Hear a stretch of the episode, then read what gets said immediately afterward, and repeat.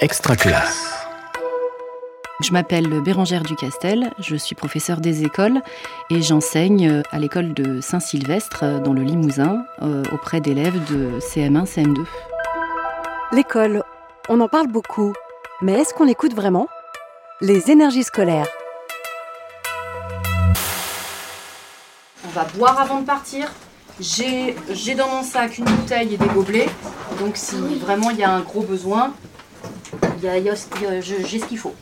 Une ATE, donc ça désigne en fait une aire terrestre éducative.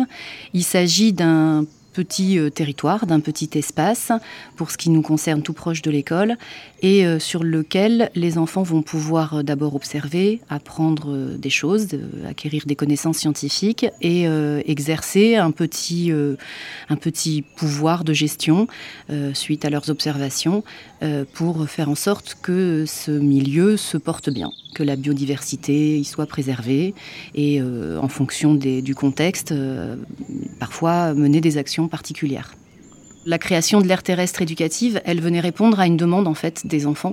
Depuis quelques années, j'ai pu observer, c'est vrai que les, médias parlent beaucoup de crise climatique, de crise écologique, et donc les enfants, les générations d'enfants euh, récemment euh, sont préoccupés par ça, mais ne sont pas encore euh, défaitistes ou pessimistes. Elles ont envie d'être dans l'action.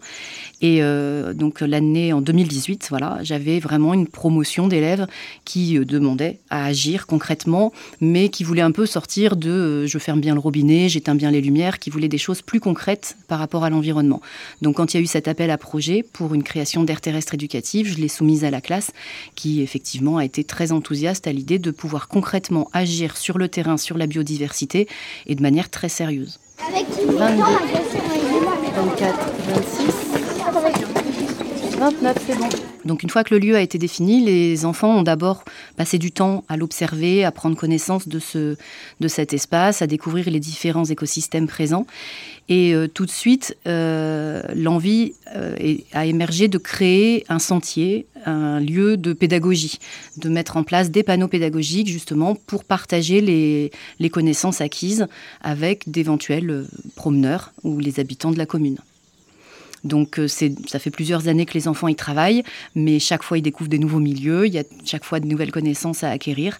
Donc le projet est en train de se construire en dehors du fait que les enfants acquièrent des compétences scientifiques, du fait des différentes observations menées et, accompagnées par la référente, euh, ils sont amenés vraiment à, avoir un rôle décisionnaire, à prendre des décisions donc par rapport à cet environnement et euh, à, l'expliquer, à en discuter avec des partenaires importants puisqu'il s'agit de la municipalité, exposer les problématiques et ensuite, euh, dans le cadre du petit conseil de la Terre en classe, il y a des débats et des décisions parfois très compliqué euh, à prendre. Je peux donner l'exemple l'année dernière qui s'est euh, produit.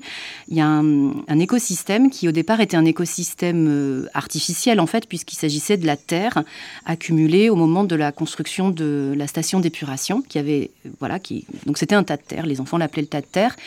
Une prairie s'est installée sur cette, euh, à cet endroit, mais elle a évolué en lande.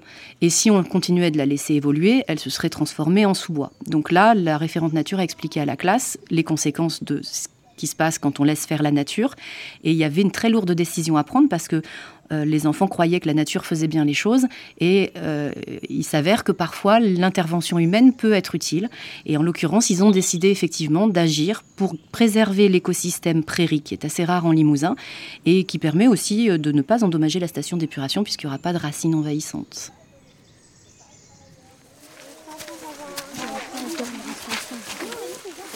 On observe. Donc quand les enfants se réunissent en petit conseil de la Terre, euh, je reste présente en classe, mais je suis euh, complètement effacée. J'essaye même de ne pas réagir euh, au niveau du visage pour ne, pour ne pas influencer du tout les discussions et, et, les décisions que vont prendre les enfants. Donc en fait, ils sont en autogestion complète. Des rôles ont été distribués. Il y a un président de conseil, un enfant qui prend des notes au tableau, un autre qui prend les notes dans un cahier, un enfant qui distribue la parole. Ils choisissent eux-mêmes l'ordre du jour ils conduisent les débats euh, eux-mêmes. Et euh, je n'interviens, mais en fait jamais, mais je n'interviendrai que si vraiment les enfants se fourvoyaient dans une décision. L'année dernière, justement, donc on s'est rendu compte quand il y a eu cette décision importante euh, à prendre que le partenariat avec la municipalité devenait euh, de, plus en plus étroit euh, et qu'on avait besoin d'interventions des cantonniers assez régulières. Donc, en fait, est apparue la nécessité de mettre en place un, vrai plan de gestion, comme le font les, gens qui travaillent au Conservatoire de la Nature. Donc, les enfants, cette année, on leur a présenté un, plan de gestion d'une tourbière proche et ils s'en sont inspirés pour pour créer leur propre plan de gestion de l'aire terrestre éducative. Donc c'est en cours de rédaction, mais ce sera soumis à la municipalité. Euh, c'est une sorte de convention en fait qui est passée avec nos partenaires pour que par exemple les ronces soient euh, en partie débroussaillées à une période particulière de l'année afin que le cours d'eau ne, ne soit pas étouffé. Voilà, c'est un exemple.